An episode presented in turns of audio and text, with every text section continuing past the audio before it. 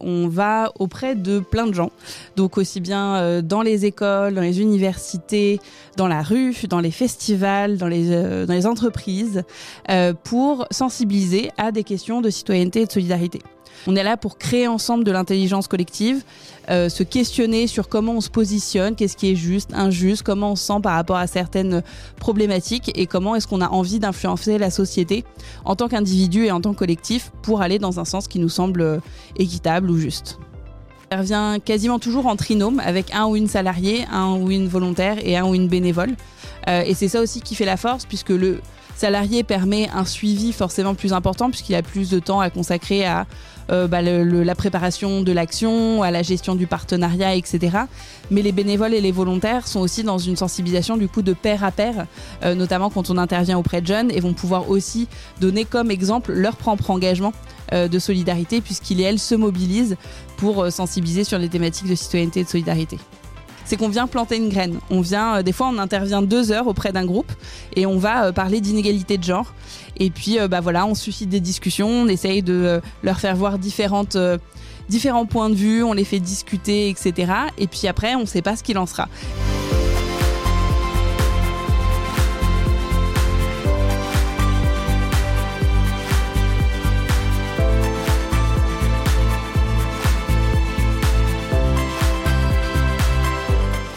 Bonjour à tous, on se retrouve pour une nouvelle vidéo sur la chaîne Parler Partager. Euh, Aujourd'hui, nous nous retrouvons avec Marion Niclot. Marion, comment vas-tu? Eh ben, ça va très bien, je suis très heureuse d'être là aujourd'hui. Avec plaisir. Euh, alors Marion, déjà présentez-vous, qui êtes-vous et que faisiez-vous euh, avant d'intégrer l'association? Alors, donc, euh, je m'appelle Marion. Je suis actuellement directrice pédagogique et responsable des formations euh, à l'association Starting Block. Et ce que je faisais avant, avant, je travaillais dans une autre association et euh, j'ai une carrière qui est plutôt centrée sur le monde associatif et notamment sur les questions d'éducation. et d'accès à l'éducation. Et avant ça, j'ai fait des études de sociologie et de sciences politiques, également de coopération internationale. Ok, très bien. Et du coup, l'association Starting Block, euh, en quoi consiste-t-elle précisément? Alors Starting Block, c'est une association donc, qui s'inscrit dans les mouvements d'éducation populaire et qui fait plus précisément de l'éducation à la citoyenneté et à la solidarité. Donc, ce que ça veut dire très concrètement, c'est que on va auprès de plein de gens, donc aussi bien euh, dans les écoles, dans les universités, dans la rue, dans les festivals, dans les, euh, dans les entreprises, pour sensibiliser à des questions de citoyenneté et de solidarité globalement, ça peut être toute thématique abordée du point de vue de la citoyenneté, puisqu'on va traiter aussi bien de la lutte contre les discriminations, de l'environnement, des migrations, du handicap et de l'inclusion. Donc c'est très, euh, très, très varié. Euh, et surtout, on va le faire avec une démarche pédagogique qui est celle de l'éducation populaire donc qui vise à mettre chacun et chacune euh, dans une position d'acteur et d'actrice, à la fois dans les apprentissages, mais aussi dans l'objectif d'aller vers la découverte du monde et des autres et le développement de l'esprit critique pour peut-être un jour euh, aller vers l'engagement solidaire. Et du coup, on va proposer pour ça des jeux de rôle, des débats, des mises en situation. On ne donne pas du tout de cours. On est là pour créer ensemble de l'intelligence collective, euh, se questionner sur comment on se positionne, qu'est-ce qui est juste, injuste, comment on se sent par rapport à certaines problématiques et comment est-ce qu'on a envie d'influencer la société en tant qu'individu et en tant que collectif pour aller dans un sens qui nous semble euh, équitable ou juste. Ok, très bien. Et euh, du coup, vous nous avez parlé un peu des, actions menées, mais est-ce que vous pouvez nous en dire un peu plus sur bah, déjà les actions et si vous organisez des événements, par exemple? Oui, tout à fait. Alors du coup, là, ce dont j'ai parlé, c'est toutes les actions de sensibilisation, mais on va aussi former euh, d'autres euh, personnes pour mettre en place des actions de sensibilisation à la citoyenneté et à la solidarité. Donc pour ça, par exemple, en termes d'événements, on organise une fois par an ce qu'on appelle le WEF, donc ce week-end d'échange et de formation. Euh, sur des thématiques de citoyenneté et de solidarité. Donc concrètement, c'est une centaine de jeunes engagés, que ce soit bénévoles, volontaires, étudiants, salariés, qui viennent participer et échanger sur des ateliers et des parcours sur plein de thématiques, euh, voilà, et qui passent ensemble un week-end euh, sur Paris. Euh, donc typiquement, on a ça comme événement, puis après on propose des formations au fur et à mesure de l'année, soit des formations qui accueillent tous ceux et celles qui et celles qui veulent y participer, mais aussi des formations sur mesure pour des structures qui vont nous solliciter pour enrichir leurs pratiques, savoir comment aborder ces thématiques-là auprès de leur public, auprès d'enseignants, des choses comme ça. Ok, et alors les, vous faites des formations Mais euh, comment vous trouvez les personnes qui veulent, euh, qui veulent être formées? Est-ce que c'est eux qui viennent vers vous ou Mhm. vous qui allez vers, euh, vers eux? Alors sur les formations, c'est plutôt les personnes qui viennent vers nous. Alors on essaye de communiquer, mais bon, avec toutes les difficultés de la communication, on essaye de communiquer pour que les personnes bah, connaissent l'existence de ces formations et puissent y venir. Mais c'est vrai qu'on est finalement une petite association et du coup, mais qui est assez reconnue entre guillemets dans ce- son milieu. Donc finalement, les gens viennent assez, assez facilement vers nous. Et puis dans le cas des actions de sensibilisation qu'on fait directement auprès des publics, on rencontre beaucoup de monde. Donc ça nous permet à la fois de rencontrer bah, euh, des personnes, mais aussi des structures qui, euh, qui vont découvrir la démarche pédagogique et qui vont peut-être vouloir développer ces compétences-là en envoyant leurs salariés, leurs bénévoles, leurs volontaires se former euh, dans nos formations.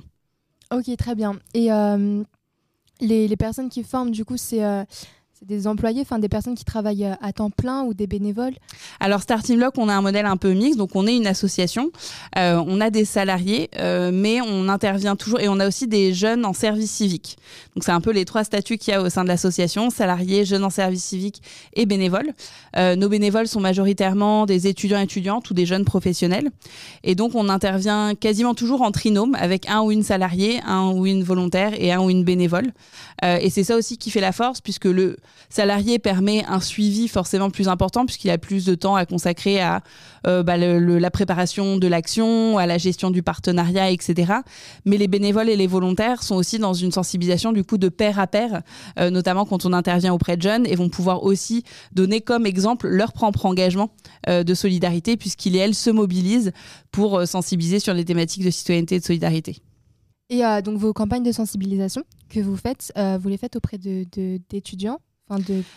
Oui, euh, notamment, mais pas seulement. Alors, on va à la fois avoir des actions de sensibilisation euh, dans les écoles, donc à partir euh, du collège, enfin même fin de l'école primaire jusqu'au lycée, et on fait aussi beaucoup d'actions auprès d'étudiants et étudiantes des universités. Pour donner un exemple concret, par exemple, on a des partenariats avec des universités où on va former pendant tout un semestre, enfin sensibiliser et former tout un semestre un groupe d'étudiants et étudiantes à, au handicap et à l'inclusion, mais on va aussi les former pour qu'ils elles puissent à la fin du semestre monter un événement de sensibilisation au handicap et à l'inclusion sur leur campus auprès de leurs camarades étudiants et étudiantes. Donc il y a à la fois se questionner sur qu'est-ce que c'est que le handicap, qu'est-ce que c'est l'inclusion dans la société, mais aussi être en mesure de transmettre ça par des jeux, par des mises en situation, etc., euh, auprès d'autres étudiants et étudiantes. Donc euh, vous faites des campagnes de, sensi- de sensibilisation pardon, pour à la fin avoir une finalité. Ou alors pas toujours. Euh, des fois, c'est aussi la côté, euh, le côté peut-être frustrant un peu des choses, c'est qu'on vient planter une graine. On vient, euh, des fois, on intervient deux heures auprès d'un groupe et on va parler d'inégalité de genre. Et puis, bah voilà, on suscite des discussions, on essaye de leur faire voir différentes, différents points de vue, on les fait discuter, etc. Et puis après, on ne sait pas ce qu'il en sera. Est-ce que leurs opinions vont évoluer? Est-ce que c'est des jeunes qui plus tard vont s'engager pour lutter contre les discriminations? On espère. Mais finalement, c'est un peu le jeu, quoi. On plante des graines et puis on espère qu'un jour ça poussera euh, parce qu'on a fait, mais aussi en complémentarité avec euh, l'éducation des parents, avec euh, euh, ce qu'ils auront vécu avec leurs camarades, avec l'enseignement qu'ils reçoivent à l'école. Donc c'est tout ça qui peut-être fera des jeunes qui s'engageront dans la société. ok, je vois. Et justement, vous, là je parle de l'association Starting Mhm. Block. Euh, où est-ce que vous voyez par exemple l'année prochaine ou dans cinq ans enfin, Comment voyez-vous l'évolution euh, de, euh, de l'association? Euh, alors notre évolution, je la vois bah, sur les mêmes rails qu'actuellement. L'idée, c'est que on, est, on essaye de développer de plus en plus l'aspect formation, mais notre capacité, notre légitimité à former s'appuie vraiment sur eh ben, le fait qu'on anime des ateliers auprès des publics, et c'est pour ça qu'on peut transmettre ces compétences-là, parce que ça reste notre pratique au quotidien. Donc on va continuer à faire ça. Alors on essaye de travailler avec de plus en plus de partenaires, de plus en plus de publics, de développer de nouvelles thématiques. Euh, notamment, ce qu'on a là comme gros projet euh, qui démarre, c'est qu'il y a deux campagnes euh, de sensibilisation à des thématiques de citoyenneté et de solidarité internationale en France, qui sont le Festisol autour de la solidarité internationale et Alimentaire, qui est un festival de films autour de l'agriculture et de l'alimentation durable.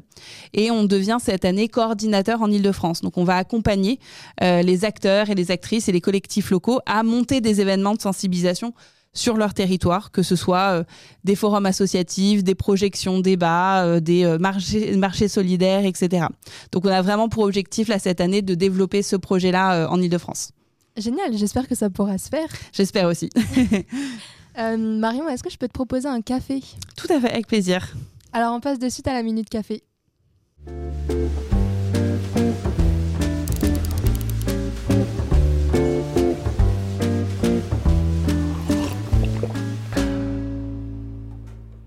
Alors Marion. Merci.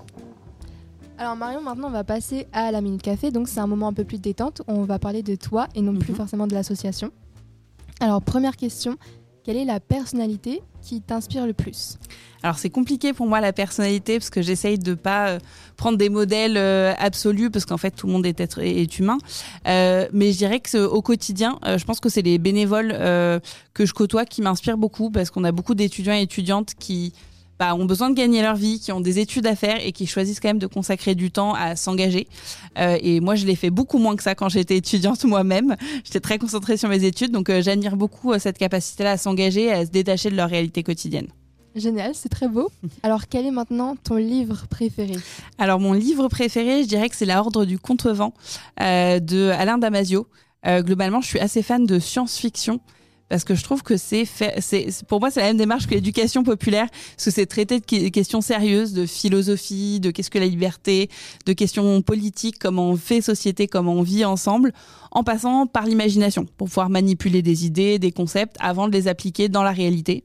Euh, par ailleurs, j'ai beaucoup de mal à lire des livres qui ne sont pas de la fiction, donc euh, donc j'aime beaucoup la science-fiction. Génial. Euh, ensuite, ensuite, quelle est ta musique préférée Alors, musique préférée, j'ai envie de dire de tout, mais c'est la réponse trop facile. Euh, je dirais que j'aime beaucoup euh, qu'on me raconte des histoires. Euh, donc, j'aime bien, par exemple, Vincent Delerme. Voilà, parce que chaque petite musique est une histoire en soi. Et donc, et donc j'aime beaucoup. Ça a l'air génial, je connais pas du tout. Ensuite, si tu devais passer un message là maintenant, ou juste un conseil à donner, lequel serait? Euh, mon conseil, ce serait celui de toujours se questionner. Euh, je trouve ça important toujours de jamais prendre pour acquis euh, ce qu'on nous raconte, qui que ce soit qui nous raconte, soit les enseignants, la télé, les potes, les profs, mais toujours de se questionner, de remettre en question.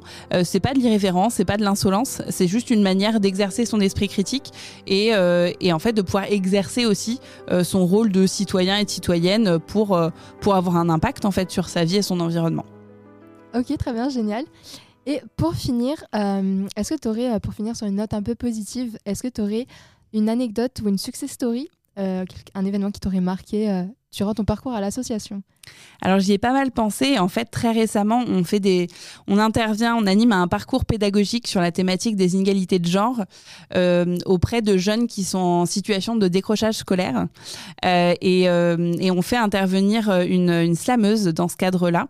Et là, ils ont préparé un slam, voilà, en travaillant avant sur qu'est-ce que c'est une inégalité, comment ça se manifeste, etc.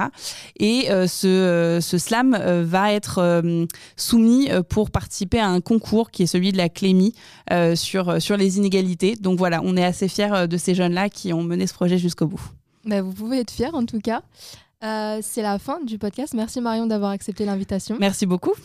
Merci d'avoir regardé la vidéo. N'hésitez pas à liker et commenter la vidéo et surtout abonnez-vous. Et n'oubliez pas, en parler c'est partager et c'est en partageant qu'on en parle.